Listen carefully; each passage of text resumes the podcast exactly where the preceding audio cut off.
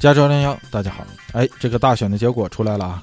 这十一月八号晚上的时候，我还临时兴起啊，在这个咱们加州幺零幺的微博上做了一次这个图文的直播，就是关于大选的实时实时的直播，啊，挺有意思。很多的这个咱们的听众朋友们在呃微博上跟我互动，啊，非常过瘾，让我。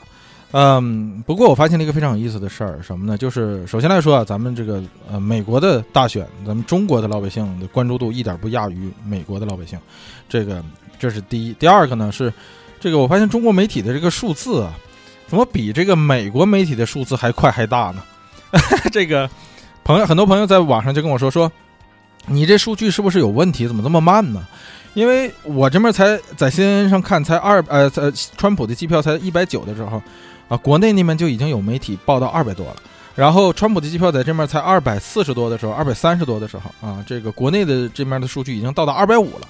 等到最后的时候啊，就是说进入到垃圾时间，就是这个川普已经呃特朗普已经这个领先了很多，这必赢无疑的时候，啊，进入到垃圾时间以后呢，这个美国的媒体数字一直保持在他的机票数一直在二百四十四票啊啊，或者是二百四十五票，但是这个。国内的媒体这边，大家给我发过来图片，我一看都已经二百五十八、二百六十多什么之类的这样的数字了。我报我调了很多台，CNN、Fox News、NBC 啊这些大台啊，我都看了，全部都是差不多二四四、二三八这样的数。国内怎么就报出这么大的数了？已经啊，这个弄让我搞的这个呃，使我觉得有一种这个时空穿越的感觉啊，就非常科幻啊。这个后来有朋友跟我说啊，这个说是国内已经。把这个，包括像佛罗里达呀，包括像这种其他的一些州，计票还没有结束的时候，啊，一看川普的那个领先率，特朗普的领先率已经比较高，就直接给加到这个川普身上了。这个在美国媒体上是不能这么干的，这太不负责了。因为这个事儿还没算出来呢，你到最后的时候，哪怕差百分之一，美国的媒体他也不敢把那个票。寄给特朗普，就实质性的寄给特朗普。咱们这面因为不是选咱们总统嘛，所以就无所谓了啊，就就狂往上加。啊，反正结果是一样的嘛，是吧？啊，是一样的嘛。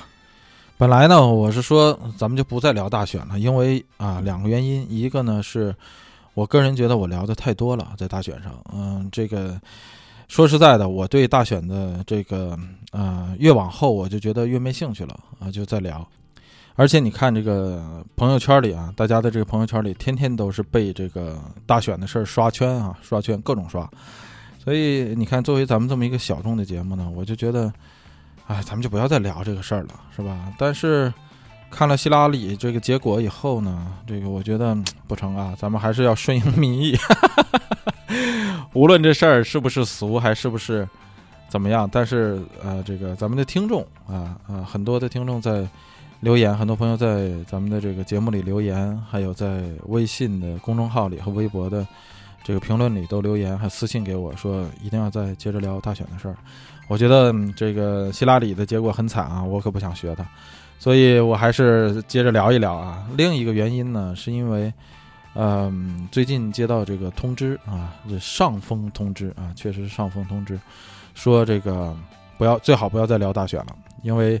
咱们也看到了，在这个有一些 A P P 里，已经把咱们的呃往期的很多大选的节目都已经下线了。嗯，这个说句实在话，我做一期节目不容易，啊，无论是耗时还是说耗的这个啊，大部分都是时间吧，耗进去的这个时间确实挺多的，所以我不想说，好不容易做出一期来，然后大家也好不容易等一期。结果发不上去，或者是发上去，然后再给拿下来，我觉得，哎，这个有点对不起自己的这个时间，所以本来不想聊了。但是咱们刚才不说嘛，这个很多朋友在嗯，这个各种方式吧，通过各种方式留言和这个嗯私信我说，咱们还是再聊一聊。我觉得那好吧，那就聊一聊，因为确实是啊，咱们这一期也没什么准备，算得上是有史以来为数不多的没什么准备就上来就开始聊的。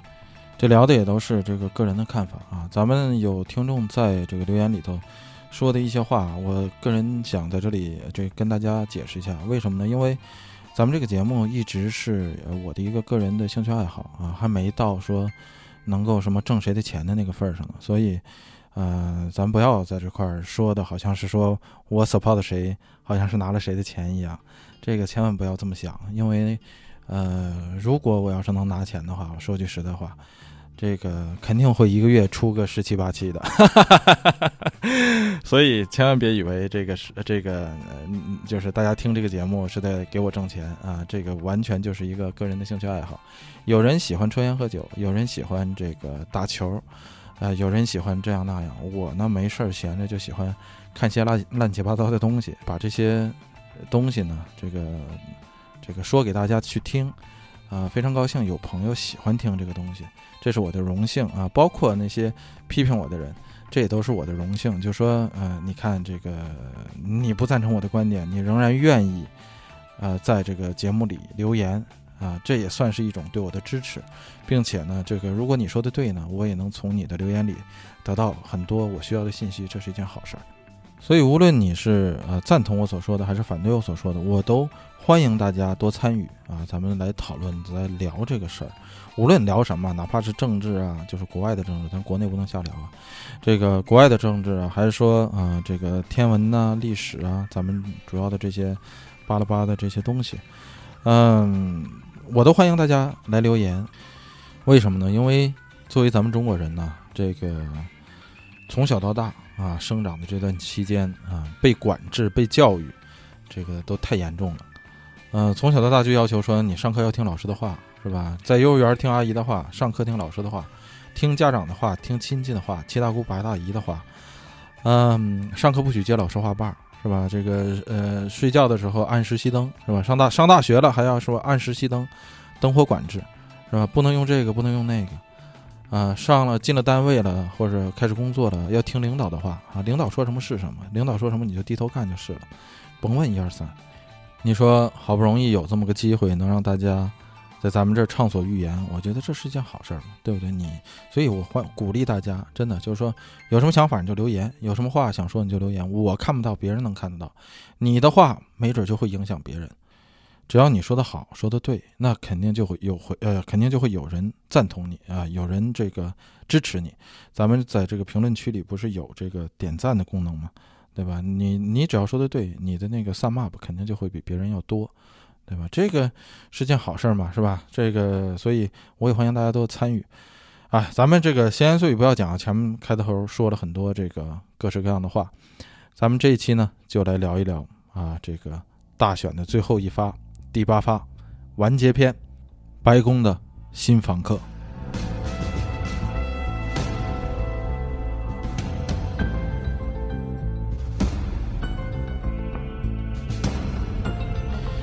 哎呀，咱们上来得先回顾一下，因为咱们上期聊到这个特朗普被这个比利布什爆了十年前的一段这个勾引有夫之妇的这个录音啊，其中包括很多侮辱女性的这个言论的录音之后呢，啊，咱们说这个如果要是没什么太大变数的话呢，咱们就不再聊了，是吧？结果呢，嘿，来了一个特大的变数，为什么呢？因为 FBI 继续查。宣布啊，就是在我录完的好像是第二天吧。你说这个也寸啊，就这个我要晚录两天的话，可能就这事儿就出来了。哎，不过也好，因为这个马后炮嘛，有一个好处就是说你看的事儿看得更清楚。嗯，这事儿怎么回事呢？咱们首先说一下啊，这个希拉里的邮件门，咱们之前已经聊了太多了，这到底是怎么回事？咱们就不再回顾了。如果真感兴趣的话，如果你在你现在的这个 APP 里还能够找到。咱们之前所聊的那个希拉里和民主党的纸牌屋那一集的话，还有后续的那些真实的谎言呐，什么那些集的话，如果你还能够找到的话啊，我希望就是如果你感兴趣的话，可以再听一下当时咱们讲的。嗯，这个后来这事儿是怎么回事呢？嗯，大家可能有的知道，有的不知道，咱们在这里简单的回顾一下，这事儿怎么回事呢？是这样，就是说之前希拉里不是上交了他的那个邮件服务器嘛？啊，哎，说这事儿有一个小小插曲，之前没跟大家聊过。这个，这美国呀，有这么一家公司叫马开头，是专门做这个 email 平台的，就是这种 email 群发平台，这就是做市场活动用的。如果大家做这个 marketing 这方面工作的话，应该能听过这个马开头这个这个公司，或者用过它的工具。啊，马开头在二零一四年的有一个 summit，summit 就是高峰会议吧，就相当于说把所有的用户都集中在一起，然后开一个大家开一个大会。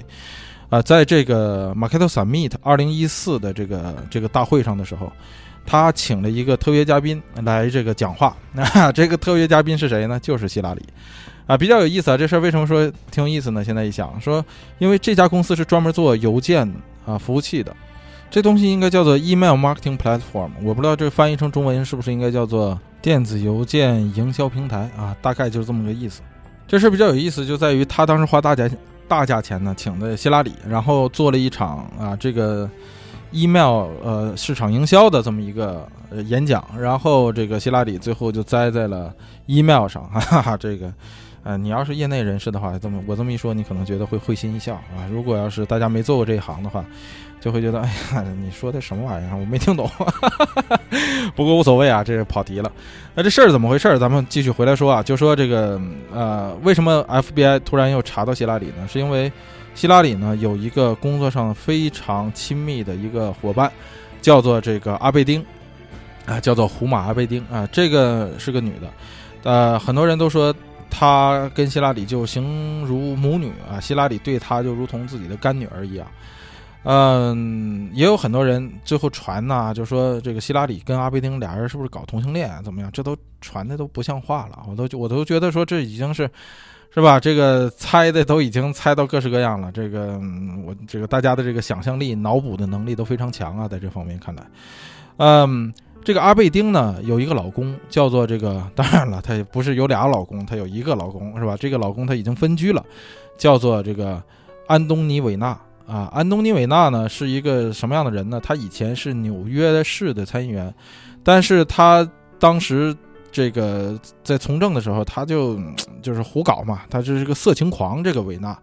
这维纳是个色情狂，动不动就给这个不知名的女性呢，他就发电子邮件呢，发这个短信呢，里面就带自己的这个裸照的，哎，就或者是发一些色情图片给就是各式各样的女性，然后他就因为这个事儿就被就辞职了。但是他这个老婆呃阿贝丁呢，跟希拉里非常像，要不说这个性格一样的人比较爱往一起聚嘛。这个阿贝丁啊，跟希拉里在这方面就比较像啊。首先来说，他们俩都是非常要强的人，都是对自己的事业啊，对自己的工作啊，这个这个能力非常强的人。你看这个希拉里啊，从小就是 A 加学生，从小长到大。你这个胡马阿贝丁也是这样，这个他对自己的工作呀投入非常非常大。呃，俩人呢在家庭方面也都差不多，什么呢？都是有一个孩子。然后呢，这个老公出了这样的事儿以后呢。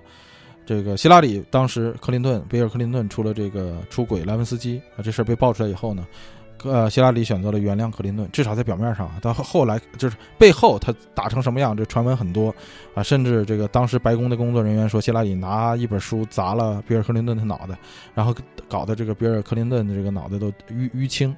啊，呃，但这都是闲话，一些没有什么具体实实质的这个关起门来两个人的事儿嘛。你哪有那么多实质的证据？呃，你也可以说希拉里是为了自己的前途啊，政治前途着想，所以没有选择跟比尔·克林顿离婚。但不论怎么样吧，人家都是原谅了自己的老公。这个胡马·贝丁也是这样，她在老公她自己的老公这个给这么多女性发色情图片，然后最后被被爆出来，最后最后自己被迫得辞职的时候。啊，这个阿贝丁呢选择原谅了她的老公，然后跟她的老公一起继续生活。但是后来，这个韦纳安东尼韦纳呀不争气，继续干这事儿。你知道，这人这这这就属于这种有点像那个泰戈伍兹当时搞那事儿，就是那种性瘾症，你知道吗？就他不干这事儿，他就他就他受不了。你知道，这人就就就是就是就是一种病啊，病态了。他也继续给。不知名的女性啊，发这种色情邮件呐、短讯呐，甚至在网上都爆出来，这个安东尼维纳发自己的这个裸照给这个女性，被这个阿贝丁最后发现了，说什么呢？是他甚至就是孩子在边上玩，他就在这边发这种邮件，所以这个阿贝丁实在是不可忍受，但是也并没有跟这个安东尼维纳离婚，两个人是分居了，呃，那。这个分居以后的这个安东尼呢，那就更这个维纳呢，他就更这个肆无忌惮，是吧？身边没人管了嘛，就整天没日没夜就干这事儿。结果他发一发一发，他就被这个 FBI 盯上了。为什么呢？因为他把色情图片发给了一个这个未满十五岁，好像十五岁也不是未满十五岁，忘了一个小女孩，这个小女孩就在这个北卡罗来纳啊，这么一个小女孩。这个美国呀是有这个法律规定的，就说首先来说呢，你不能用这种图片去骚扰女性，这是可以告你的。第二个呢，就是说你有两个，据说是有两个这个硬性规定，一个是你发电子邮件、色情电子邮件，你不能跨州，就是你不能从加州发给北卡，这是不行的，或者从纽约发给加州，这这这种跨州的这种，如果是你要是发了这个色情这方面的邮件的话，好像是不可以的。另一方面呢，据说啊，据说是不可以的。另一方面是。你不能发给啊，是绝对不能够骚扰未成年人。咱们之前说过啊，在美国就是这样，对未成年人的保护，美国就是儿童的天堂，真是这样。你，你看咱们前一阵儿这个美国这边这个万圣节，你就看吧，孩子那真是熊孩子闹街呀。咱们之前也说过，就是说美国为什么没有儿童节？因为这三百六十五天都是儿童节，没必要再搞出这么一天来说搞儿童节。所以啊，这个发色情邮件，你或者你用这个你骚扰这未成年人啊，这事儿大了啊！所以 FBI 介入，直接把安东尼·韦纳给扣了。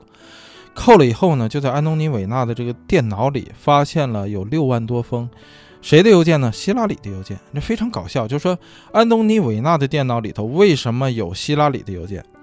嗯，这事儿呢，最后去问阿贝丁，阿贝丁说：“我也不知道为什么他的电脑里头有我的邮件啊，有这个，嗯，因为希拉里是这个阿贝丁的，呃，咱们不说嘛，相当于干女儿嘛，而且这个阿贝丁呢一直为希拉里工作，工作了很长时间，所以这个里头呢有很多啊，希拉里当初他私人服务器上的这些邮件。”但这事儿是什么时候的事儿呢？这事儿并不是说离离大选还剩一个星期的时候的事儿，而是说在大选之前一个多月的时候就已经发现这事儿了。但是当时这 FBI 呢把这个事儿呢当成一个普通刑事案件处理，并没有往上报，而是这个 FBI 的副局长一直在接手这个事儿。但是到最后的时候呢，这 FBI 的副局长也不知道是出于什么心态，就把这事儿报给了局长科米。这 FBI 的这科米局长啊，就是这个局长叫科米啊。这个科米这个人呢，在当时国会听作证的时候呢，就是为这个呃查这个希拉里的这个邮件门的这件事儿作证的时候呢，科米许诺国会说，呃，我们没有查到任何他违反呃这个法律的记录，就是说，呃，他指的是这个希拉里，所以这个科米说，我们没法去起诉，没法去在这个调查，因为确实没有什么违法的东西嘛。嗯，就终止了调查。那这个当时科米在作证的时候呢，说过一句话给这个国会，对国会议员保证过这么一句话，就说如果我们在之后查到了任何呃相关呃相关的资料，就是呃希拉里邮件的相关资料，那么我们会继续进一步的调查。他对这个国会议员在当时听证会的时候，他做了保证，所以。当他接到这个副局长报给他的这个案子的时候，说啊，又发现了六万多封邮件。那这六万多封邮件还没看呢，啊，还没看。为什么呢？因为六万多封邮件，你得需要专门的调查希拉里那个邮件那个那个 team，就是那个小队的人来查这件事儿。因为现在的这这波人，FBI 的人是专门负责这个。呃，韦纳的这个刑事案件的，因为他他他骚扰人未成年女孩嘛，是吧？呃，专门调查韦纳的这件事儿了。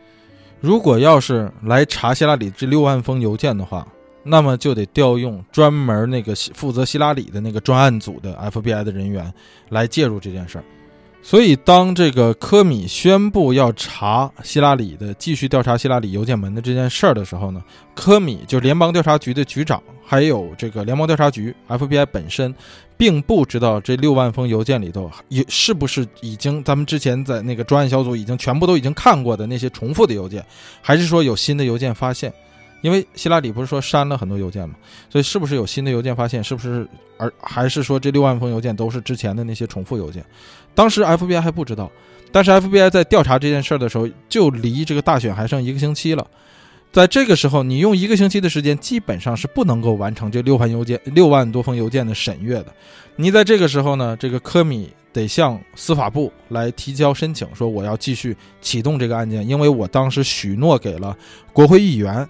我说了，如果再发现任何相关证据的话，我会继续调查，所以我得启动这件事儿了。那为什么我之前一个月之前我没宣布这件事呢？因为我不知道啊，他之前那个那个专案小组没通知我呀。所以这个事儿就在离大选最后投票日还剩一个星期的时候，就把这事儿给捅出来了。哎呀，那这事儿当然对希拉里有很大的影响。为什么呢？因为你这个事儿是无法马上宣布，就这个科米不可能说我今天调查，明儿我就给你们结果，不可能吧？这个是这是不可能的。所以，但是你这时候一调查，就马上为希拉里的这个竞选之路蒙上了一层阴影，并且为他的前途安上了一个不确定性。这个不确定性呢，指的就是说他在当选总统之后，很有可能会面临一个刑事指控。所以这事儿就有意思了，因为什么呢？因为美国的法律规定，如果你身上有刑事案件，你是不能够担任总统的。那另一个比较有意思的事儿什么呢？是如果你要是总统的话，你可以豁免你身上的刑事案件。哎，这事儿很有意思啊！因为什么呢？就是说，如果希拉里现在讲，当然他现在不是啊，他现在没当选，他就是他他他失败了。如果咱们做一个假设，如果他要是当选了的话，那么在他今天从今天啊，从这个十月十一月九号开始的这段时间，到他明年一月份任呃就是就职这个两个多月的时间里啊，两两三个月的时间里，如果他这段期间这个刑事立案了的话，那么他明年一月份他就不能够去登基当总统登基 啊。但如果要是他在这个当了总统之后，就是如果他先是当选了，这个十一月八号，假如啊他如果当选了的话，然后呃明年的一月份他在就职之后，这个案件才最后啊浮出水面，说啊这个果然你犯了刑事案件，那么我们现在要起诉你，那你现在你已经是总统了，你可以你有这个豁免权，你就不是你可以免于这个刑事指控，所以这个事儿非常的有意思，这就造成了一种不确定性什么呢？因为有很多的美国的老百姓。就会觉得说，哎呀，我不能选一个，这个就是有可能面临刑事指控的一个人来当我们的总统，因为万一他在那两个月里头面临了一项刑事指控，那么就会造成了一个司法危机，就是那就是美国史无前例出现了一次这样的事儿，就是说你一个面临刑事指控的人被选成了总统，那么到一月份的时候，你是该就职还是不该就职？这事儿就很呃很糟糕嘛，所以很多人当时就表态说，我不能再投票给希拉里了。也有很多这个熟悉司法过程的这些美国选民呢，就谴责，还有这个包括美国的一些民主党的官方就谴责科米，说你怎么能够在这个时候。这个宣布调查希拉里的这个事儿呢，这个实在是就是胡闹嘛。因为你首先来说你证据不确凿，然后你这个六万多封邮件你还没看呢，然后你就怎么怎么样的，你就开始说你要调查，离大选还剩一个星期了，你这不是搅局吗？但是科米也很冤，科米说我我也是才知道啊，那我也不想查，但是我之前答应国会了，是吧？我答应国会说我要发现新的东西我就要查呀。那现在他放到我面前了，你说我才知道，我已经以最快的速度上报。给司法部了，那司那个，那你没事你找司法部去是吧？司法部长，那那个林奇，林奇林奇通过了，但那个司法部长林奇他也很冤呐。呃，司法部长林奇说这事儿，你说你放到我面前了这么大一个事儿，你说我能不通过他吗？我能不让这个 FBI 去查吗？所以林奇也很冤。这个林奇啊，说实在的，还是呃和这个希拉里克林顿和比尔克林顿他们一家子呢是一个比较要好的朋友。那在司法部部长宣布说啊同意 FBI 去查这件事儿的之前的几个小时吧，好像是他还刚和这个克林顿啊夫妇见过面啊，聊了很长一段时间。估计他们之前可能私下透过这个风啊，我我觉得，但是这也不违法嘛。你之前就是个给你透个风，说 FBI 要继续查这事儿，这也不算违法。然后当这个林奇宣布啊说司法部同意了。FBI 局长这科米的说要继续调查这件事儿以后呢，这个白宫的表态有意思。白宫说这事跟我一毛钱关系没有。白宫说你爱查查，爱不查不查，这事跟我没关系。白宫不介入这件事情。啊，在这里得跟这个大家阐述一下这个美国的这个司法体系吧，算得上是啊。美国不所谓的这个三权分立嘛？这个三权分立呢，实际上。美国总统是有权任命司法部长的啊，美国总统可以任命大法官，也可以任命这个司法部长。这个司法部长是总统任命的，呃，那我任命的你，我就有权怎么样罢免你，是吧？我可以让你拿到官，我也可以让你丢官。所以这个总统是对司法部长有任免权的。但是这个司法部长在实行司法部长的权利的时候，他是不听总统的。他是可以不服从总统命令的，就和法官一样，你命你你这个任命的我，但是我对你不负责。这事儿就非常有意思啊。比方说，这个尼克松当时不是搞了一个这个水门事件嘛？所以水门事件爆发之后呢，这个尼克松当时跟这个当时的司法部长说：“说你不能调查水门事件。”司法部长当时说：“不行，我就要调查。”尼克松，你要调查我就赦免，我就罢免你。那司法部长说：“我就敢。”那尼克松当时把司法部长那个罢免了，又任命一个新上来这个说：“我还要继续查，我要我就要查水门事件。”这尼克松当时气的不成，说：“那我就罢免你，那你罢免我，我也要查。”尼克松把这第二个给罢免了，第三个上来这个说：“不行，我还是要查。”尼克松当时没招，说：“行行行，你查吧，查就败露了。”尼克松当时下台。那你看啊，这个总统跟司法部长之间的关系是这样的。但这个话说回来，这个呃新发现的这个希拉里的这六万多封邮件的这事儿不刚爆出来的时候，我个人的感觉，我就觉得说这事儿没什么可稀奇的。就是说我个人没有期待说能够从六万多封邮件里发现什么新的证据，为什么呢？因为首先来说，大家这么想，就说这个安东尼·韦纳呀，他是个色情狂，他不是个黑客，所以他的电脑里头你不可能出现什么机密的资料，这我不这我我是不相信的。另一个呢，就是现在不知道，现在到到现在也不知道为什么这个安东尼·韦纳的电脑里头有六万多封阿贝丁。的这个就是希拉里个人服务器上的邮件，肯定和阿贝丁有关系。但阿贝丁说他自己不知道。但不管怎么样吧，我个人觉得是阿贝丁不可能就是对希拉里留一手。就说希拉里如果说把这些机密的东西该删的都删了，那我个人觉得阿贝丁不可能说他不删，他留一手。他说不行，我得留点什么这东西。你谈这个的日后我要怎么怎么样？我觉得阿贝丁不会干这事儿。对吧？这个，所以他这六万封邮件很可能就是阿贝丁在无意之中，可能什么拷贝啊、备份呐什么之类的，就备份过去的，对吧？现在的这种各种账号、家庭共享这种事情很多，所以你动不动可能，对吧？你就过去了，这也有可能。所以我不相信说那六万多封邮件里头会有什么新的事情爆出来。嗯，我个人觉得这个不大可能。但是你你要知道，这个大众的这个心态跟像我这样的这个小众心态是不一样的，对吧？大众心态说哇，出来一个这么大的事儿，哇，跟放烟花一样，说大家一看哇，好热闹。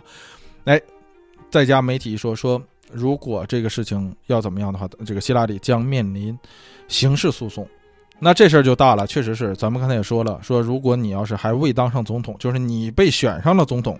你还没有任职、没有宣布就职的时候，就你还不是正式的总统的时候，如果刑事立案，那你这个美国的司法体系就面临一场危机。那很多人就会觉得说，那我的确是不能再选希拉里当总统了。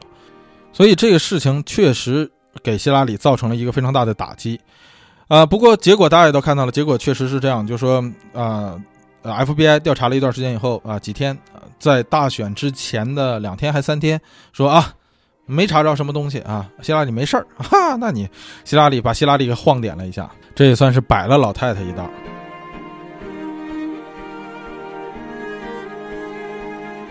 另外，咱们再说一下这个投票的过程这件事儿，这个，呃，大家也都知道，美国跟中国不大一样的一个地儿是什么呢？美国跟中国相同的地儿啊，咱们先说，都是幅员辽阔。这个，但是美国跟中国一个不大一样的一个地儿是什么呢？这个美国是分时区的。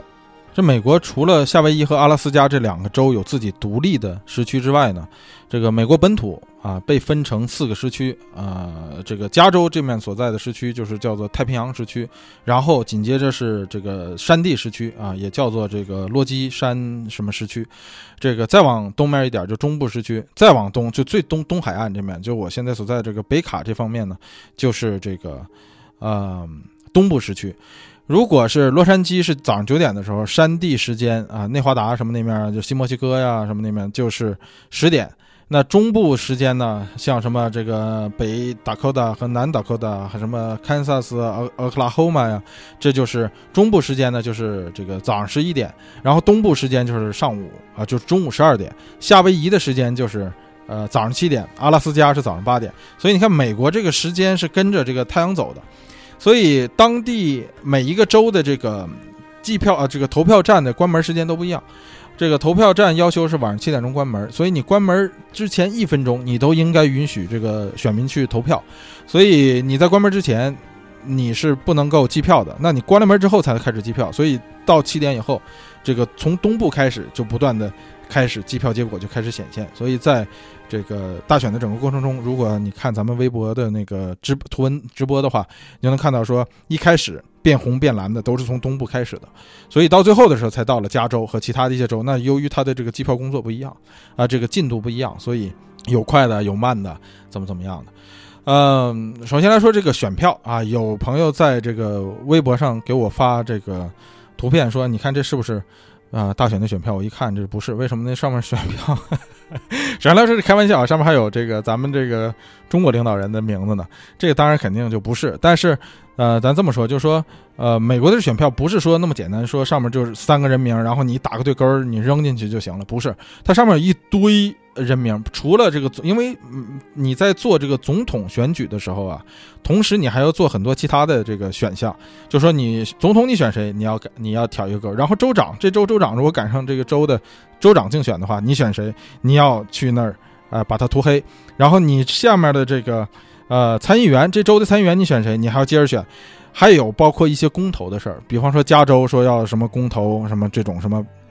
乱七八糟的一些事儿，咱们就不说了。在这里，就是那个选票上的选项啊，就如同咱们，嗯，上学的时候那个答题卡一样，这上面好些这个空你要填啊。你进去那个以后，你要盖章也好，还是图也好，你这这都要费很长时间的。不是说像咱们这边的这个小图片，呃，有朋友发给我的这种小图片，说上面只有三个人名，那那那一看就是假的，那不可能的。所以，随着这个美国总统的大选呢。呃，这个美国的国会的选举和有一些州的州长选举也是在同时进行的。就是说，你选民只要到投票站里啊一次，你就可以把这些事儿都完成了。你看这效率不是很高嘛？对吧？就像这个北卡，北卡就选北卡人民呢选总统的时候，把票投给了特朗普啊，因为北卡最后咱刚才不说嘛，北卡是。最后是归这个北卡的选举人全部归给了特朗普，那说明北卡的绝大多数的选民啊，过半的选民将这个票投给了特朗普。那剩下的这个呃事儿还干什么呢？这是北卡北卡的选民选了州的参议员，而且还把这个州长顺便给选了。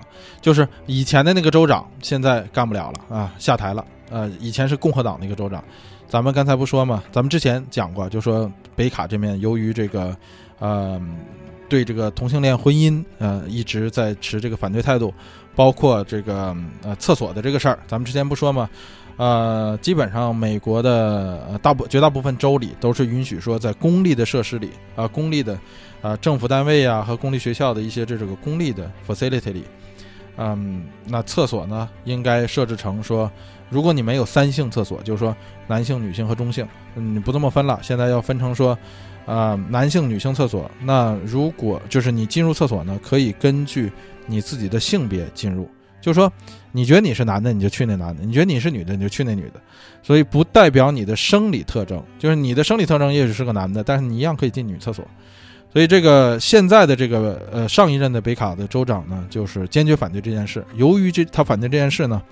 造成了两个原因，一个两个后果，一个是这个 PayPal，咱们刚才呃之前也聊过嘛，这个这个叫做美国的支付宝吧，相当于 PayPal 公司本来要在这个北卡的这个 RTP 的这个软软件园这边要开一个分公司，结果四百多人的这个就业岗位啊没有了佩鲍说你不你你不同意这事儿，我就我不在你这开公分公司了。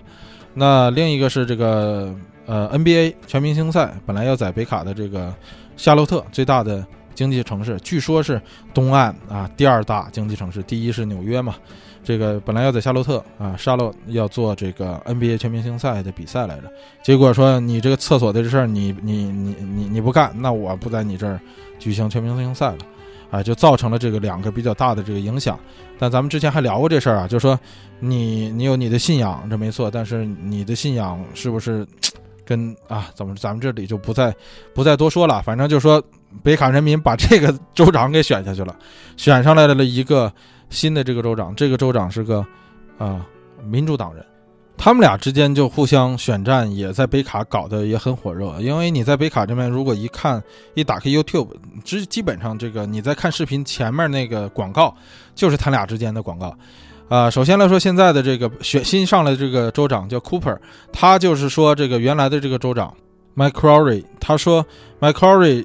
啊，在这个北卡这么长时间，这么多年，他把这个北卡的教师的平均工资降到了基本上算是全国最低了。因为美国一共有五十个州嘛，北卡基本上算上是这个第四十四位了，所以这个很多的教师啊，这个。呃，都已经离开北卡了，就说因为在这实在活不下去了，挣太少了，所以就搬离北卡了。因为北卡在全美来说也算得上是个能排上前十五吧，我具体位置我不我不大清楚，但是绝对能排进前十五的这么一个州。你说你排名这么靠前，结果你的这个教师工资水平这么低，那这个有点不大成比例，的确有点不大成比例。而且这个北卡的税也不低，是吧？这个大家都知道，如果在北卡的朋友们肯定有这个体会，所以就把这个。就就说现在，就说之前被选下去这个 Macquarie，就说你你的这个各项政策不行啊，所以你你不成，你你下去歇歇吧啊，我来啊，因为我妈就是以前就是北卡的这个学校的老师，所以我最了解老师的痛苦了。他打的是这张牌，然后 Macquarie 打的是哪张牌呢？说如果 Cooper 上来了，那你的孩子在学校的孩子们那就面临这个厕所危机，你的女儿就有可能被男同学以这个名义骚扰，因为你这个。性别不是可以随便进吗？是吧？所以你要被骚扰了的话，你看你到时候你怎么办？哎，这个是这样的，互相的一个选战。那最后北卡人民把票投给了这个 Cooper 更多，所以 Cooper 就成为了下一届的这个北卡州的州长。哎呀，但是这个共和党啊下去了，这个民主党成为了州长之后，这个也有很多弊端呐。这个呃，包括 AA 呀，咱们之前说过的这些东西，可能都要实行起来。哎，这个时候对咱们华人，尤其亚裔呀，对亚裔尤其华人呢，有很大的这个冲击。哎，这个东西咱们日后有时间再说吧。为什么说了这么长时间说这个东西啊？大家可能都不愿意听。不过有一个东西可能大家愿意听啊，就是这个加州这次这个选举，顺便加州还投了一个这个非常重要的一件事儿，什么呢？加州的大麻即将合法化了，这个日后来加州旅游项目可能要加一项了，就是合法抽大麻啊。那那可能这个我不知道啊，这个日后这个加州的街头会不会也像这个俄勒冈、波特兰的这个街头？不过哎呀，说说句实在话。这个现在加州人民对大麻的这个接受程度也也不亚于，呃那些合法化大麻州了，所以这个似乎也不会有什么太大的影响，至少我希望会是这样吧。咱们接着聊这个大选啊，大选的这个票的这个事儿。这个首先来说呢。这个票为什么是纸质票啊？这个美国的大选从一开始到现在就一直都是纸质票，还没有到说说到那个网上哈，你你你去填一下，或者是到那个机票站以后那个是电子的，你去摁一下指纹，然后你点一下你选谁，没到这个份儿上。为什么呢？不是说它科技达不到这个份儿上，对吧？而是说这个纸质票才作弊的可能性比较小。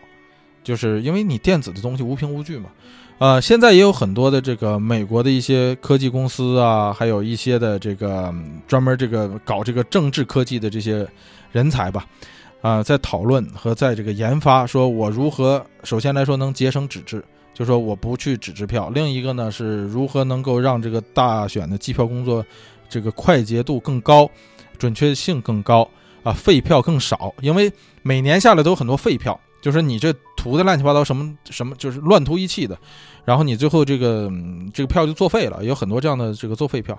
如果要用一些科技手段呢，可以使它的这个作废票比较少，然后让整个计票工作变得比较相对来说比较简单。但即便就是这样的讨论，也没有说要废除纸质票啊。最多的现在最有可能的一个方案，就是说到日后呢，就是你投票的时候是在机器上完成，你机器上完成之后呢，就你这结果直接就电子传输给这个机票中心了，然后你给这个机器呢会给你打印出来一张呃这个纸质的票根儿。就如同说，你去超市买东西，然后自动给你打印出来一个收据，让你保存。这个收据上面写了说你买了什么什么什么东西，洗发水啊，这个土豆啊，茄子、萝卜、白菜什么之类的，他给你打印出来一个单子，然后你留着这个收据。日后如果你要是觉得对大选什么什么不满，或者说你觉得需要验证的话，这个收据就是你一个投票的凭证。说，我你看我当时投的是这个谁谁谁，我没投谁谁谁，怎么到时候就变成谁谁谁了呢？是吧？这是一个这样的方式。所以就是机器电子计票跟纸质票的一个混合方式，在未来来看呢，是一个比较可行的一个方案。因为最最后还得有一个纸质的票根来进行这个核对工作，所以。这个美国人对纸的相信度是非常非常的高的，这一点要远远远远高于这个咱们这个国内。咱们国内，你看现在买彩票都可以在网上买了，是吧？我不知道现在是不是有一阵儿是不是不允许了？我不知道现在还允不允许。但是我记得有那么一阵儿说，你在淘宝上，在什么上，你就可以直接在网上买彩票。美国是绝对不可以的，你不能在网上买彩票，彩票必须要到彩票站去买，就你必须要去彩票站一张一张打印出来。好像是在香港吧，去买六合彩的时候，你可以直接买全餐。是吧？咱们之前聊那个哪一期来着？咱们之前不是说聊了一个美国这个双色球啊，Powerball 啊，不叫双色球，双色球国内福彩啊。这个美国这个 Powerball 叫做强力球，强力球开彩的时候有那么一期不是大奖嘛？那我还去，我们好几些同事一起团购嘛，嗯，然后最后也没中啊，非常不幸。如果中了的话啊，哎呀，那我今天真是，那我就是阳光沙滩。哎呀，那咱不去想了。这个就说当时的时候，咱们。说到强力球的时候，咱就说嘛，如果你想买个强力球的全餐的话，你必须要一张一张打印出来那个纸啊，你要一张一张涂，涂完以后你去到机器上输入，就把你这张纸就如同咱们那个，咱还说嘛，就高中初中说那个答题卡一样，你往那机器里一塞，机器一认你那个这个票，说哦。有效，那我给你打印出来一个收据，那个收据最后你就是你领奖用的。所以美国是非常相信这个纸的东西的，是没不可就是你别看美国是一个超级大国，但是它的电子化在某些方面是非常突出的。比方说上飞机，现在你上飞机，美国的这个生活里头，你要是出差啊，像我这个总出差，我去上飞机的时候，全部都是手机上的二维码。你到时候就一扫描，嗯，不需要拿打印出来个纸支票，在某些方面是非常啊领先的，就无纸化的这个这些有些方面是非常领先的，有一些方面是非常的落后的。比方说美国人现在支票对支票的相信度是非常的高，你干点什么事儿，交房租、交水电、交什么东，全部都支票啊，很多都是支票，就是你到时候给写张支票，然后把支票一撕，那人拿去兑现。哎，所以这个，嗯，这就是一个怎么说呢？生活习惯的不同吧，并但是我觉得在某一些方面呢，的确是有些麻烦。但是在某一些方面呢，我觉得，啊，人类确实暂时还离不开这种纸质的东西啊。比方说这个大选，我个人觉得就是这样，就越是也的确是越是这种非机械类的东西啊，非电子类的东西，作弊起来越不容易。就比方说咱们那个。彩票，咱们还说回到彩票，彩票的这个摇号机是吧？你就想你搞一个电子那种，比方说，很多朋友不是喜欢打麻将嘛，啊，经常就说出去打麻将，或者说在家里，有些人甚至也买了那个自动麻将机是吧？自动麻将机就是你把那个麻将牌啊都扫到那个坑里，然后过一段时间以后，自动给你呃把牌码好，然后从桌底下升出来。我觉得是，你就想就这种东西是不是要作弊起来要比这个？大家去摸麻将，那个作弊要难的，要要容易的多呢，是吧？你摸麻将作弊，你出千，那你得练个十年八年，那手才能像魔术师一样那么灵活。你机器这东西，你只要编好程，然后编编好程序以后，你看这个。就干这行了嘛，是吧？你编好程以后，你你要去这个作弊的话，这个机器是很容易的。所以为什么在拉斯维加斯，我基本上不玩那些什么老虎机啊什么那些东西？因为我觉得这个东西不是说我不相信你，而是说这个东西有什么意思呢？我在家自己玩游戏不也是一回事吗？那你不如说花点钱上。哎，为什么说到这儿来了？哎，不管怎么样吧，咱们就说这个纸质的票啊，这个大选还都是纸质的票。另一方面，有朋友在微博里问说：“这个计票是怎么计的？”这个大家也现在大部分的朋友们和同学们都已经知道了啊。这个美国的计票，它不是说一人一票，啊，是说它每个州有一个叫选举人票。就如果这个州的民众就是如果过半倾向于一个候选人的话，那么这州的选举人票的这个数就会寄给这个候选人。所以啊，举个例子，加州。加州一共有五十五张选举人票，那也就是说，加州的所有老百姓啊，所有公民，如果过半人把票投给了特朗普，那这五十五票的选举人票全部记在特朗普的脑袋上。但是加州不可能嘛，加州是民主党的传统票仓，所以这五十五票基本上都是归希拉里的。但是如果你的州很小，咱们举例子，比方说北卡，北卡的选举人票多少张呢？十五张。因为什么呢？因为北卡的这个总体人数比较少，你这个北卡的如果的所有过半的呃选民把票投给了啊这个希拉里，那么这十五张票就归希拉里。但是非常不幸的是，北卡这十五张票投给了这个北卡的过半选民把票投给了这个特朗普，所以美国的这个总统计呃选举的计票呢，呃的确不能算作叫做一人一票制，因为它是这个选举人票。这么来记的，但是啊，这事儿就说回到咱们这次的这个大选的这个结果了。这个大选结果最终结果是希拉里二百二十八张选举人票，啊，特朗普是二百九十张选举人票。这一看就是，啊，这个胜负很明显嘛。实际上你只要过了二百七这个坎儿，你就你就是必胜了。所以谁先到达二百七，这目标就是二百七，谁到了二百七，谁是谁是最终的赢家。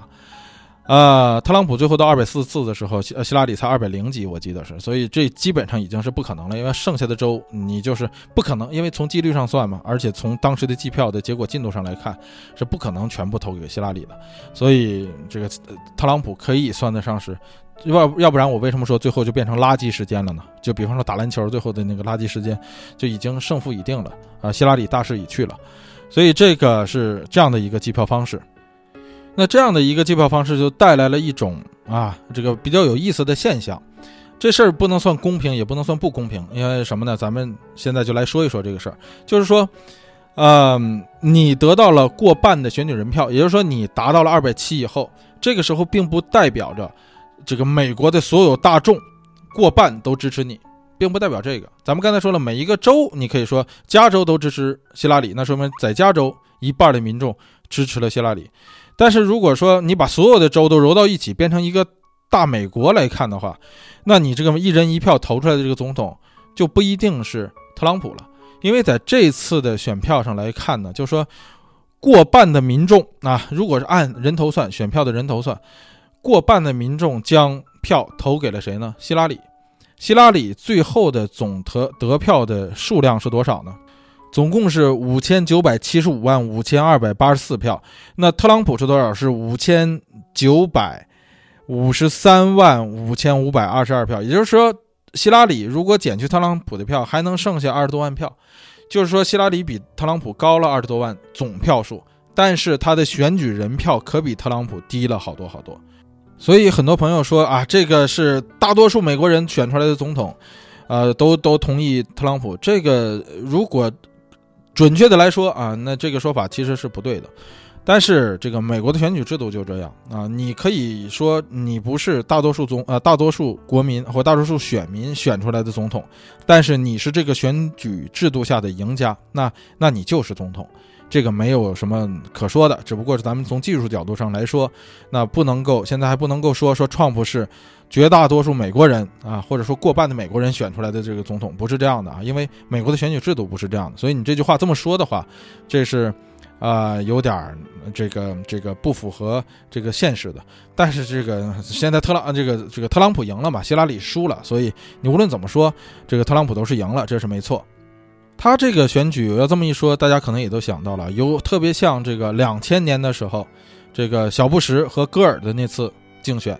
到最后的时候，就是戈尔赢得了大多数，但是输掉了选举啊。小布什是输给了大多数，但是赢得了选举。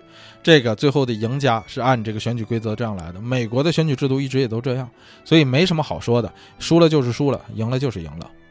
现在有人讨论说，这个特朗普啊，为什么在之前民调的时候一直落后，然后到最后的时候翻盘？这个当然了，也有这个所谓的叫做沉默的大多数这么一说。呃，就是说，很多支持特朗普的人不愿意公开的表态，说我自己支持特朗普，因为不希望被别人这个在英语里叫 judge，就是说判断，基于说因为我支持特朗普，你来判断我是一个什么样的人。比方说，希拉里曾经在公开的讲话中说，支持特朗普的人都是些没文化的，说可怜可悲的人，呃，这些人不希望受到这样的判断，因为。这些人未必是真正的说可怜可悲，或者说未受过教育的人，他们只不过是希望通过特朗普来表达自己的诉求。咱们之前也说过了，这个左派的步子迈得太大了，就容易扯到蛋，所以就有人啊，这右派就会感到疼，是吧？所以这个就需要有人来代表这些保守主义的人的这个心声。特朗普就是这样的一个人，咱们之前也聊过。所以这部分人在民意调查的时候呢，他们不愿意表达自己的心声，甚至有些人会心的会说：“说我投给希拉里，但转头他会投给这个特朗普。”所以很多人就怀疑这个民调的这个数字。我是这样觉得的，就是说，呃，沉默的人你是永远无法这个怎么说呢？这个洞察出来，或者说你通过 survey 就是这种调查的方法得到他们的心声的，因为他们是沉默的大多数。那你对于这种沉默的人来说，在呃这个公呃这这种公共调查就会失去它的可靠性。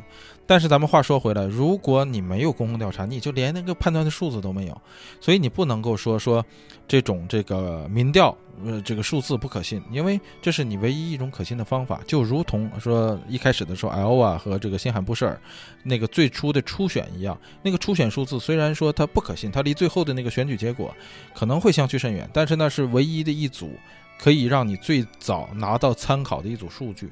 所以你不不通过它的话，你就只能通过算命、扔骰子、扔骰子，或者是这个看星座、看血型。咱们之前说过，那东西就不靠谱了，对吧？所以这个民调数字虽然它有它的不准确的地方，它有它测不到的一些地方，但是它仍然是一个非常好的手段，这个咱们不能去否认它。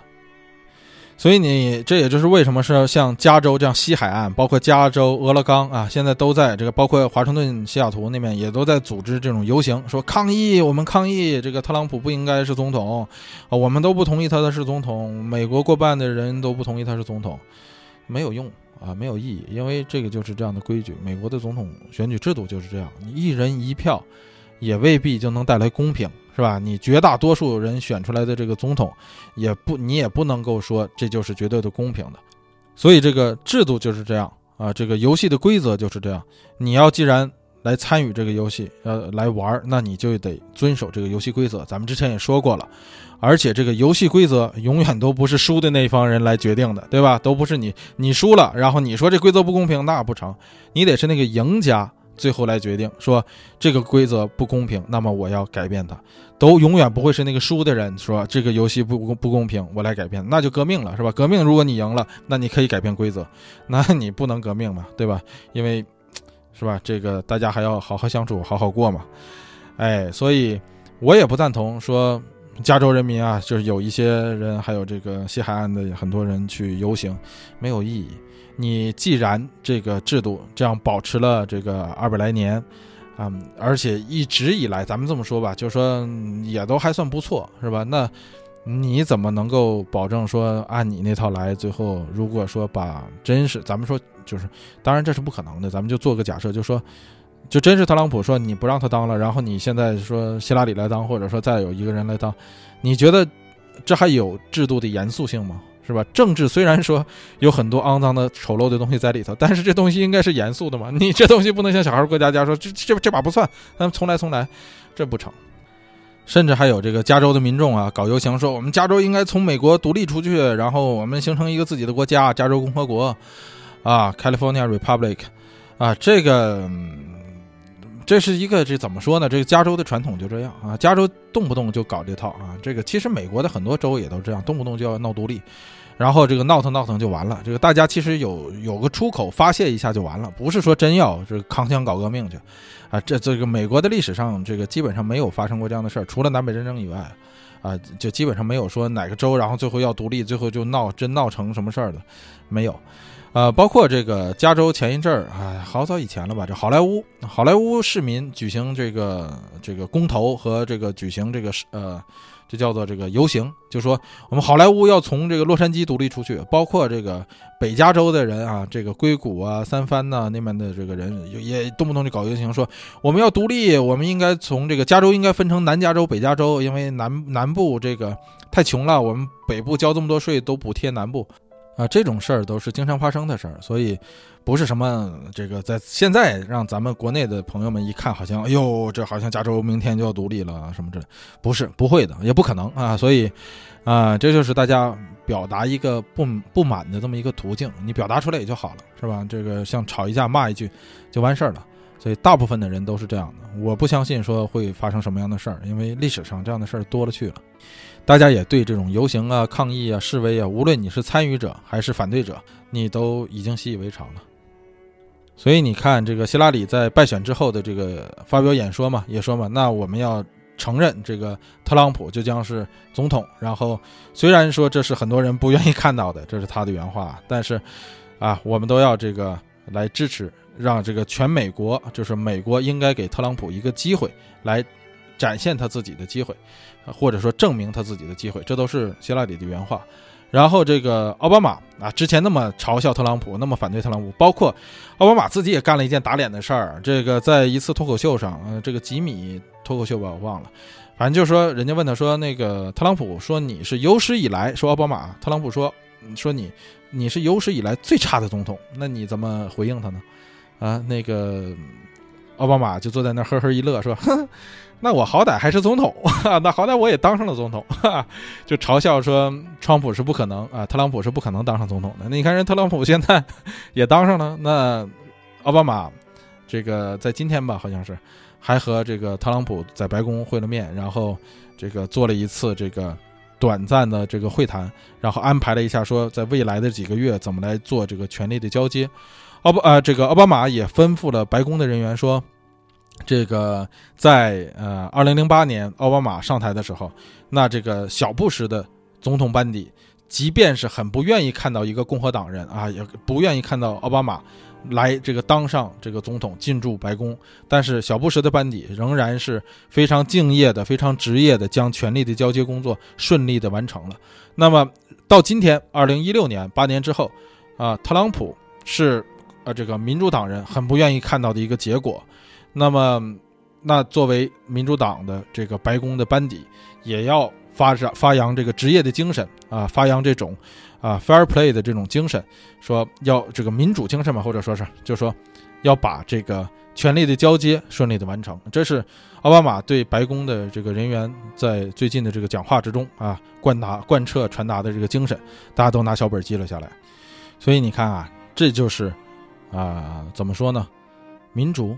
啊，或者说这就是美国的政治吧，所以也没有什么这个嗯神秘感，是吧？因为你在这样的国家，其实就这样，就是什么事儿大家都摆出来说啊，基本上就摆出来说。你想藏着掖着，咱们刚才咱们之前在这个成本与代价那集里头说过，说你想藏着掖着的事儿，你是藏不住的。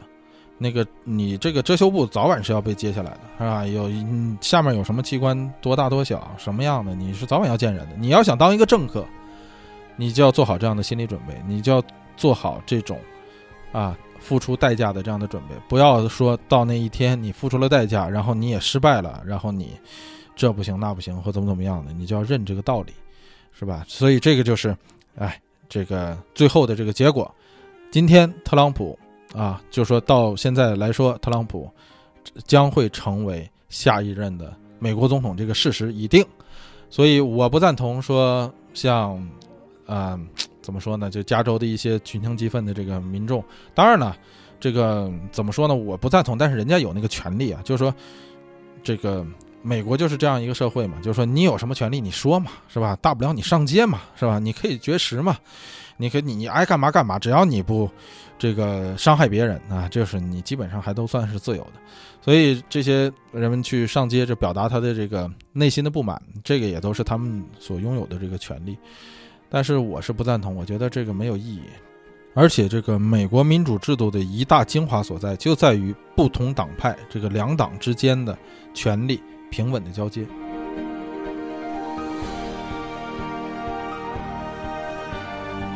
这现在啊。这个事实是，特朗普啊成为下届的总统了啊，而且在明年的一月份就要上台，就要入主白宫。那第二天啊，这个大选第二天的这个市场表现，可能是对这个特朗普的一个最大的这个反应吧，就是市场一路狂跌，是吧？这个黄金涨上去了，这个美元跌下去了，然后这个股市降下去了。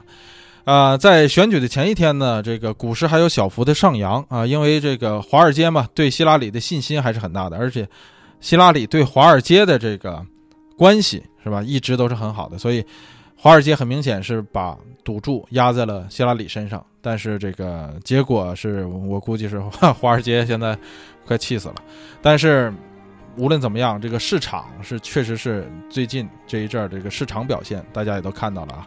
无论是咱们中国大陆，还是香港，还是日经指数，还是韩国，还是欧洲，还是美国，你看啊，这个都是一片这个呃惨红或者是惨绿，因为这个股票在在其他国家都是红色是呃这个下跌嘛，这个在咱们国内是绿色是下跌，呃具体原因大家也都知道，所以这个反正都是一片下跌啊，这个市场的表现是非常的疲软的。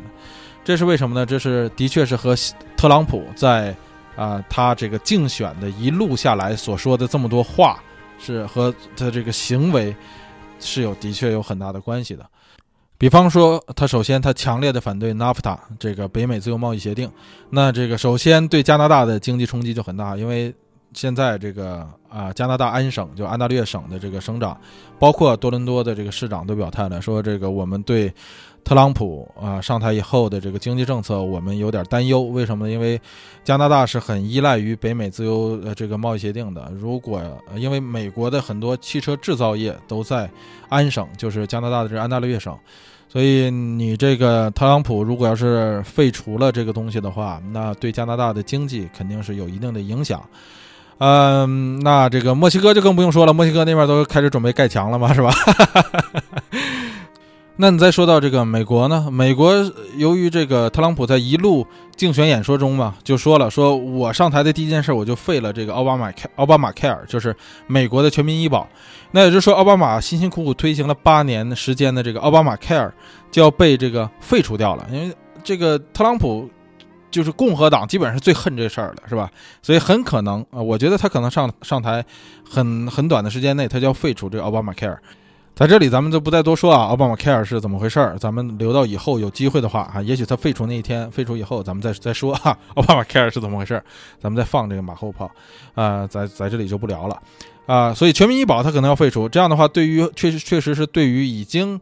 也不能叫享受吧，因为这东西是强制捆绑的，所以对于这种已经呃健保了的这些穷人来说，的确是对于有一些人来说是有很大的打击的。那当然有大部分人都是这个平时这个没病没灾吃嘛嘛香的这些人，可能人觉得说啊那更好，废了更好，那我们少交少交钱了是吧？然后对于这个上班的这些人来说，交平时交税的啊个人所得税的这些人来说呢，人觉得说哎那我还少交税了，挺好。所以这个，但是无论怎么样，这个奥巴马如果他要是把奥巴马 Care 废了的话，那奥巴马这个辛辛苦苦这八年建下来的这个全民医保体系，那就是白忙活了，是吧？白忙活了，之前花了不老少钱，啊，咱们日后再有空夫再细聊奥巴马 Care 这个东西，就是这个啊全民医保这个东西。那另一个事儿是什么呢？就是啊希拉里早先的时候他。一直都说我要跟这个啊长枪协会啊对着干，是吧？他也的确是跟这个长枪协会啊这个一路下来就对着干的。那川普不是啊，特朗普不是，特朗普一直是支持说，这个大家都应该一人一把枪，然后你们自己捍卫你自己的事儿去啊。这个，嗯，呃，歹徒来了你就枪毙他。哈哈那这个包括上一次在这个奥兰多这个同性恋酒吧发生那件事，特朗普不也说吗？说。啊，如果当初啊有人兜里揣着枪的话，那那小子还能杀这么多人吗？早就有人拔出枪来跟他对射了。哎，咱们之前也说过啊，这个，反正我个人觉得呢，这个美国的枪支的确是有点太多了啊，不只是多，而是说你太容易购买了。也就是说你在购买的时候不审查你的背景啊，或者说很少的审查，所以就造成有很多犯罪前科和潜在精神疾患的这些人，他都可以买枪。你想，一个神经病拿一把枪走大街，这个经常就是这样。你看到这个枪枪案呢，这个大规模的这个枪案，在美国，大部分的那些人不是极端的人，就是有神经病的。所以，这个美国的枪支泛滥，这是一个呃不可否认的事实。但是我不是说我赞同说紧枪，这个紧枪跟控枪是两回事儿啊。这个紧枪指的是说，你们谁都不许有枪，老百姓就不能有枪啊，这叫紧枪。控枪指的是说，我什么样的枪可以什么样的人买，什么样的人可以买什么样的枪，然后什么样的人不能买枪，不能拥有枪，这是一个法令。也有朋友在这个留言里头说说，你觉得颁布一个控枪的法令就能真正控制住怎么怎么地的这个这些人吗？我觉得是这样的，这个法律肯定是有法律的效应的和效率的。不然的话，那你还搞什么这个刑事法呀，是吧？你你，那你照那么说说，有这个刑事法以后，世界上就没有刑事案件了吗？不是这样的，对吧？你看这个，你能说说有这个强奸，比方说强奸入刑，那你看现在还那么多强奸犯呢，对吧？但是你要说你强奸不入刑，那你看看这还能太平吗？你你哪一个女性敢自己上街啊？她没了呀。所以你必须得有法律来保障这件事情，对吧？这这个不是说来紧枪，因为咱们再谈回到第二修正案的这件事情上，这个第二修正案啊，这个这个枪拥有枪支的权利，咱们这么说，不是由美国的宪法，也就是说不是由美国的第二修正案来赋予的。那这个第二修正案是干嘛的呢？第二修正案是保护了。人们拥有枪支的权利，那你说这个枪支的权利，拥枪的这个权利是谁赋予的呢？是天赋的，这都属于基本人权的其中一项。在美国，就说你是天赋你的这个权利，就如同天赋你公正、什么自由平等的什么这些啊言论呢，什么这些东西的这个权利是一样的，不是法律赋予你的，是上天赋予你的。所以这个枪拥有枪支这件事情啊，这个这个权利不是美国的某一项法律给你的这个权利。错了，不是，它是天赋予你的这样权利。那法律起什么作用呢？法律保护、保障、捍卫你的这个权利，这是法律的作用。所以在这项法律上，第二修正案不是说它赋予了你这项权利。所以很多人一直一直一谈到这件事情的时候，就扯到第二修正案。第二修正案不是说它不能改，要不然它就不能叫修正案了，对吧？它是赋予你这项权利之后，那你加上一些条款，说。我赋予什么样的人一些权利，什么样的人我要控制他，不能赋予他这样的权利，这是很正常的，对吧？这就是像说未成年人要在成年人或者你的，呃监护人的这个监护下生长是一样的，不是说你未成年人就没那个权利，而是说你现在还没有自主权利的时候，我不能把所有的权利都给你，直到你有了那个自主权利以后。比方说美国的禁酒，你说喝酒这件事情是不是天赋的？哈哈。对吧？那为什么美国 二十一岁以下不允许喝酒呢？这就是一个法律嘛，这就很很，这就很，这就是法美国的法律来来保障这件事情，是吧？来来控制你这件事情，不能让酒，呃，在这个市面上泛滥，不能是什么样年龄的人都可以喝酒，这就是一个啊，这个第二凶杀案的意义就在于这儿。所以禁枪控枪，再强调一遍，不要搞混了。然后有法和无法可依，这完全是两个不同的东西。所以咱们不能说说有了法律以后。那一样还有犯罪分子，那所以呢法律没用，咱不能不能用这种逻辑来来说，这这这不合理嘛，这不讲理，对吧？咱们应该说，有了法律以后，那么咱们在处置这种犯罪分子的时候，咱们就有了法律可依，那怎么来处置？那来处置你以后，还有怎么来监督这一套这个控枪的体系？那谁把枪卖给你呢，谁要来负一定的责任？这个东西就会慢慢造成这个枪支就不会再那么泛滥，不会让那些坏人手里的枪呢？不是说你马上就会让所有坏人的手里枪就没收掉了，不可能吧？只会是让这些人购购买枪支的手段越来越变得狭窄，然后他购买枪支的成本越来越高，对吧？这样的话，你能控制住很多的这样犯罪的。呃，一些事情，或者说不必要的一些枪击的案件，但是这个特朗普上台以后，这个控枪这件事儿，基本上就是在他的任期之内，无论是四年也好，还是八年也好，我觉得这事儿基本上没戏了啊。所以，嗯，在枪的这方面来说呢，我个人的建议就是说，如果你要是能够考个枪证的话，咱们虽然说我我我一直赞成说你不要去这个，就是就怎么说，枪支太泛滥了，但是。啊，还是还得这么说，因为咱们华人嘛，呃，这个这个大家都不是那么尚武啊。虽然说咱们有什么 Chinese 空腹什么这些东西，我觉得这东西都不着边儿啊。所以说，你如果要是说真是说想去捍卫自己的话，或者说你想买枪的话，那么第一件事儿我要说的是，就是说你要先接受训练。你要去那个 shoot range，你都没去过，就是那个靶场你都没去过的话，你都没摸过枪的话，我建议你先别买。如果你买一个枪，你你考了一个枪证，然后你买一把枪搁家里的话，你这个很危险啊。因为我个人觉得，就说是这样的，就是如果你的房子里或者你家里有有枪枪支的话，你这个枪支管理一定要有一套程序，就你自己设定一套加法。来管管理你的枪支，包括要放到这个保险柜里，枪支和弹药要分开放，是吧？不要上膛，这枪永远不要在保险柜里上膛，或者不要把上膛的枪放在明处，一定要这个枪呢要有一套这个手续，在家里你也要一套手续，说我用的时候应该怎么样用，我不用的时候这枪应该怎么放，然后放到一个保险柜里，呃，要远离孩子，是吧？不要让小孩就能够着的地儿，然后这个保险柜要有密码。然后你在使用枪支的时候，你要在危机时刻能够快速的将枪这个组装起来，或者不能叫组装吧，就是说能够让它能够使用。那你在不用的时候，能够去保养这个枪，因为枪是一个。你说精密也精密，说它这个粗糙也粗糙，因为根据不同的枪，左轮枪啊和这个自动手枪，它的这个保养的方式是不一样的。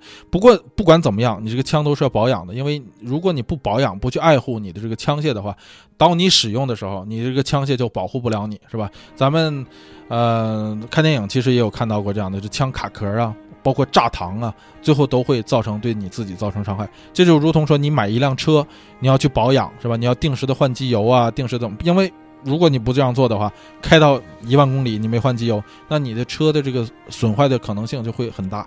那枪这个东西是致命的，或者说是到你需要的时候你是要保命的，所以枪你怎么去保养？你要去学，你要去受培训，那最好你去上一个什么培训班，是吧？那你要去练习射击。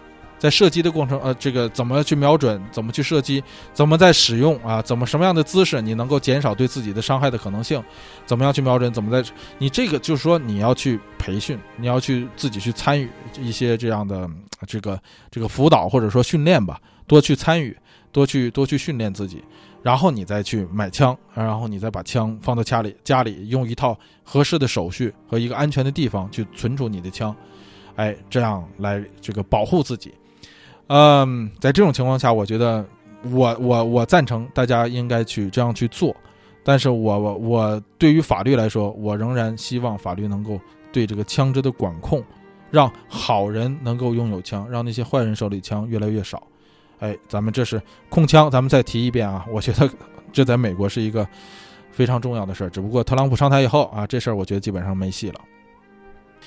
所以这个对美国的影响，首先来说，这美国是首当其冲嘛，因为这你自己的总统，呃，影响还是很大的啊。这个包括在十月八号之后啊，这个连续这两天的这个早晨和晚上一开会的时候，我们通过视频开会，呃，这个加州的所有的同事啊，西雅图那边还有这个俄勒冈的这些同事，西海岸的吧，这些同事一开会的时候都在都在自嘲这个特朗普即将上台的这件事情。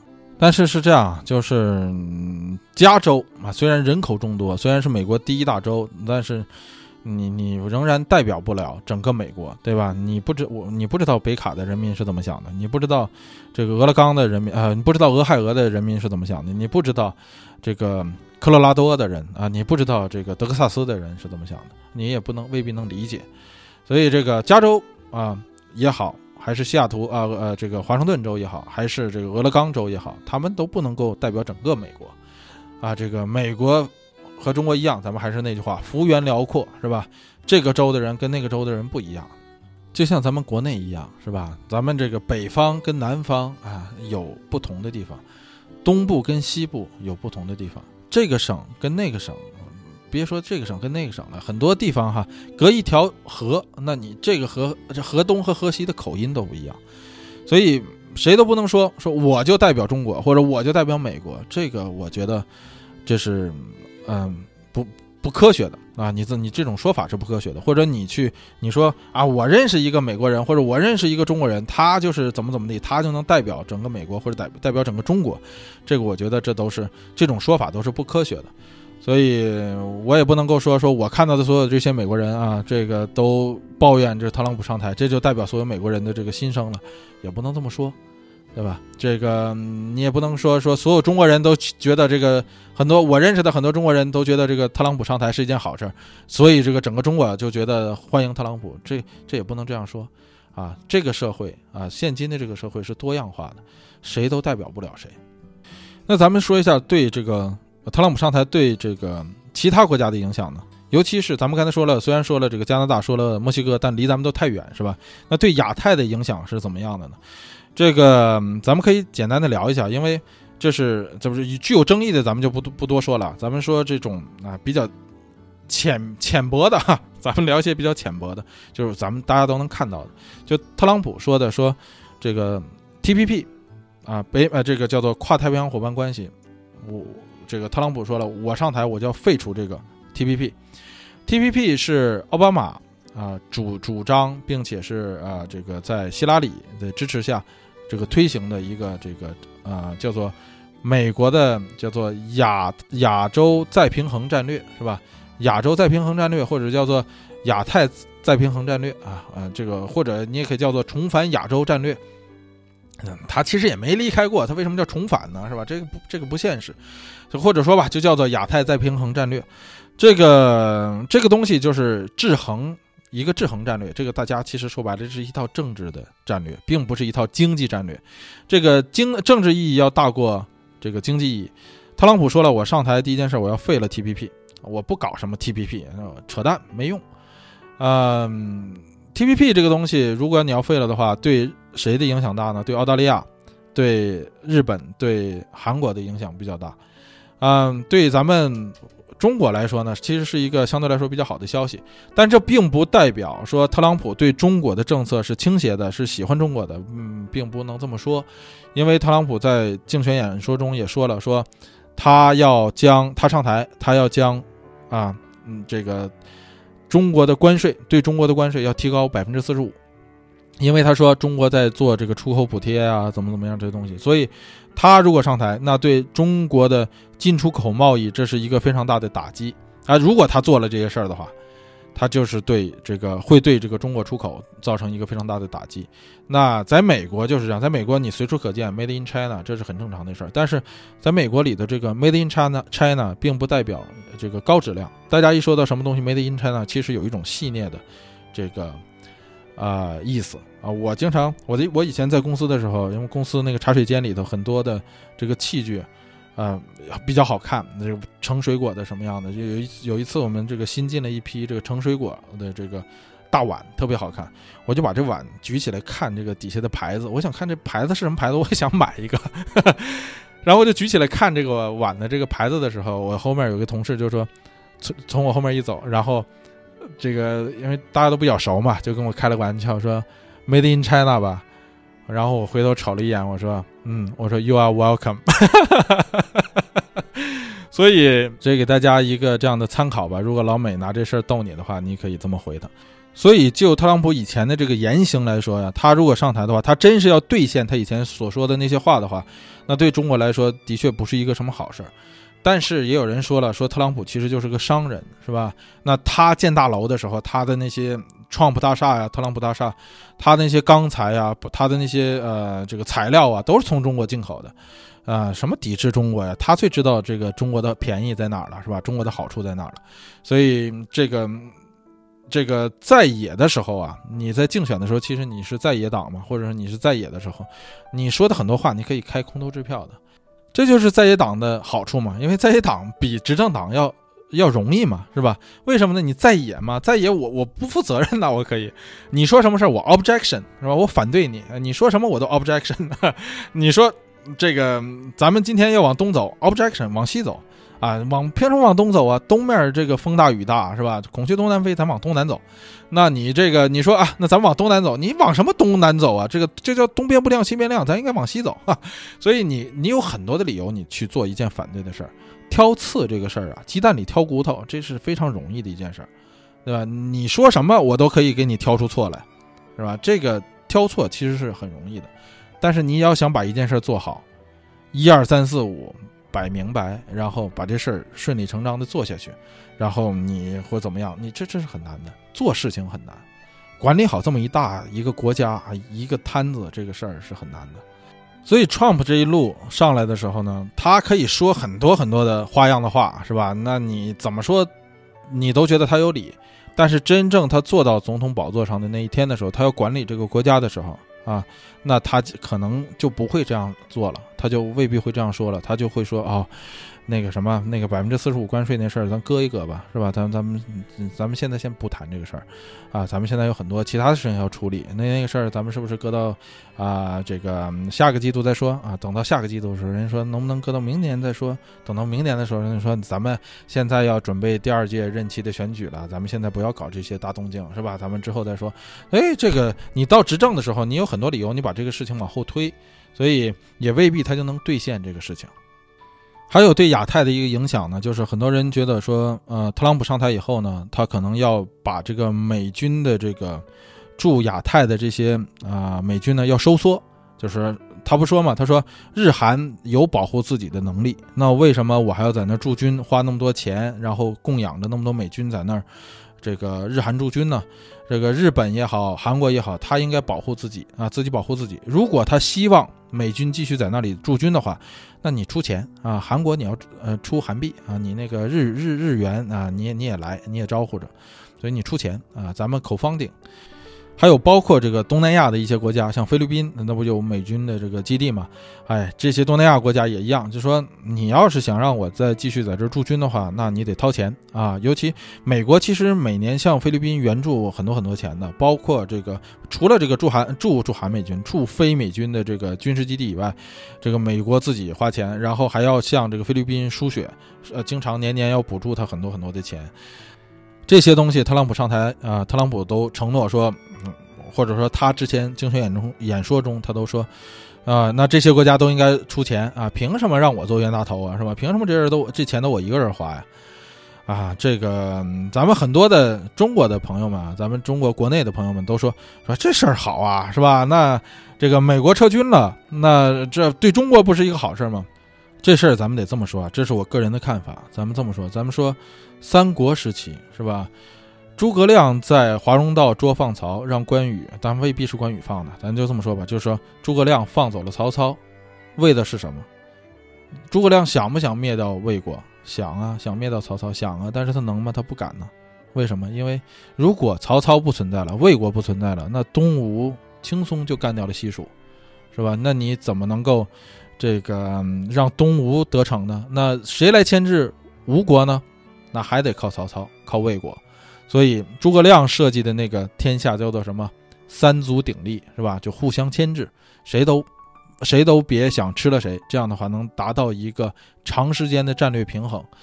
那在亚太地区呢？我个人觉得，如果美国的势力减弱或者撤出了的话，那么咱们上面那个谁呀？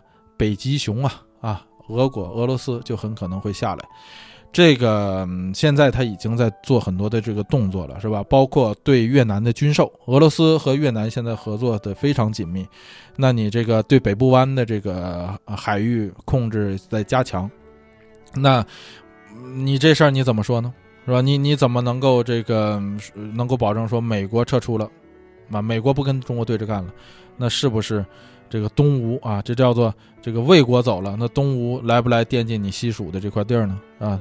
惦记你蜀国的这块事儿地儿呢啊，刘皇叔的天下还能不能够守得住呢？这是一个非常啊值得讨论的事儿。所以美国的势力的减弱，包括在这个啊亚太地区的这个势力减弱，不代表是一件好事儿。那另一方面来讲呢，这个美国的势力，呃，美国如果撤出了这个韩国和日本的话，那要求韩国和日本自己保护自己的话，那日本是不是就更有？啊，这个借口来说，我要发展我的自卫队，那我的自卫队我要更名，我要改名成这个国家军队。安倍不就一直在吵吵这件事情吗？就说我要国家正常化，是吧？我要拥有我自己的军队，我不能再叫自卫队了，我的自卫队要走出国门。日本本来就是海洋大国呀，日本如果要是说这个失去了。这个美国的保护保护伞以外，以后呢，美日本可以轻易的建立起来，以它的这个经济实力和它的制造业的水平，它可以非常轻易的就制造出来建建立起来一套这个非常强大的海军。在美日本现在的海军已经很强大了，你别看它叫自卫队，日本的海军已经很强大了。还有日本的核子技术，日本的核电站，大家都知道，它的这个核电站在日本在亚洲啊都是数一数二的这个核技术，他。可以很轻松的搞出核子弹来啊，原子弹来，对吧？你保卫我要保卫我自己嘛，那我不能没这个。北朝鲜都有了，对吧？那，你你想啊，日本是不是得来一个呀？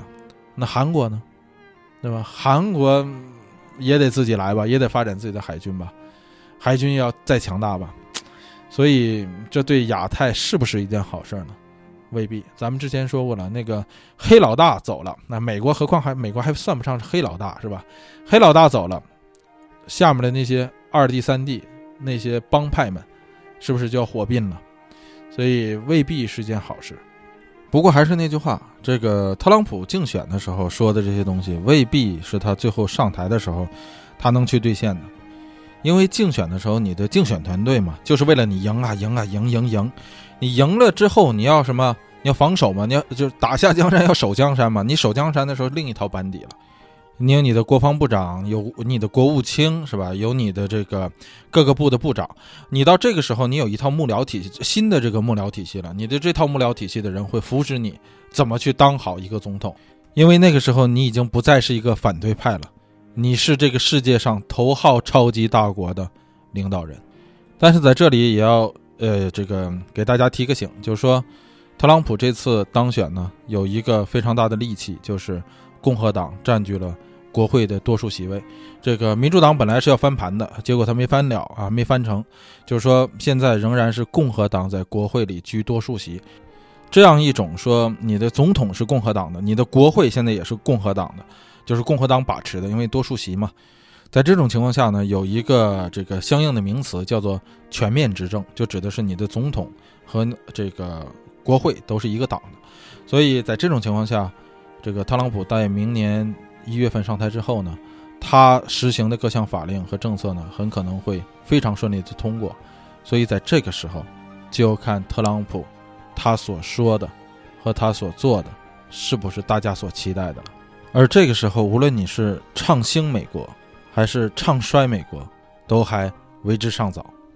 哎，今天咱们就或多或少聊到这儿吧，因为这个时间也不够了，准备的也不是特别充足，肯定有很多话题大家想知道或者想聊的还没有聊到的，或者大家有一些呃对特朗普上台之后或者特朗普这次当选有一定的这个看法，也欢迎大家在留言区留言啊，这个发表你的评论啊，非常欢迎大家这个多批评批评指正 哈啊，这个咱们这期呢就到这儿，呃，节目的最后呢，一如既往，咱们做一个。为咱们这个加州幺零幺的微博和微信的公众号做一个呃小广告，这个微博的公众号，大家如果想知道的话，不是公众号啊，咱们还说那句话，不是什么加微的，就是一个普通的个账号。如果大家想加的话呢，是 California 幺零幺是账号的名字，California 呢就英语的全拼，后面是一零一阿拉伯数字。啊，那微信呢，如果想加的话呢，微信的公众号是加州幺零幺五个字，加州汉字幺零幺阿拉伯数字。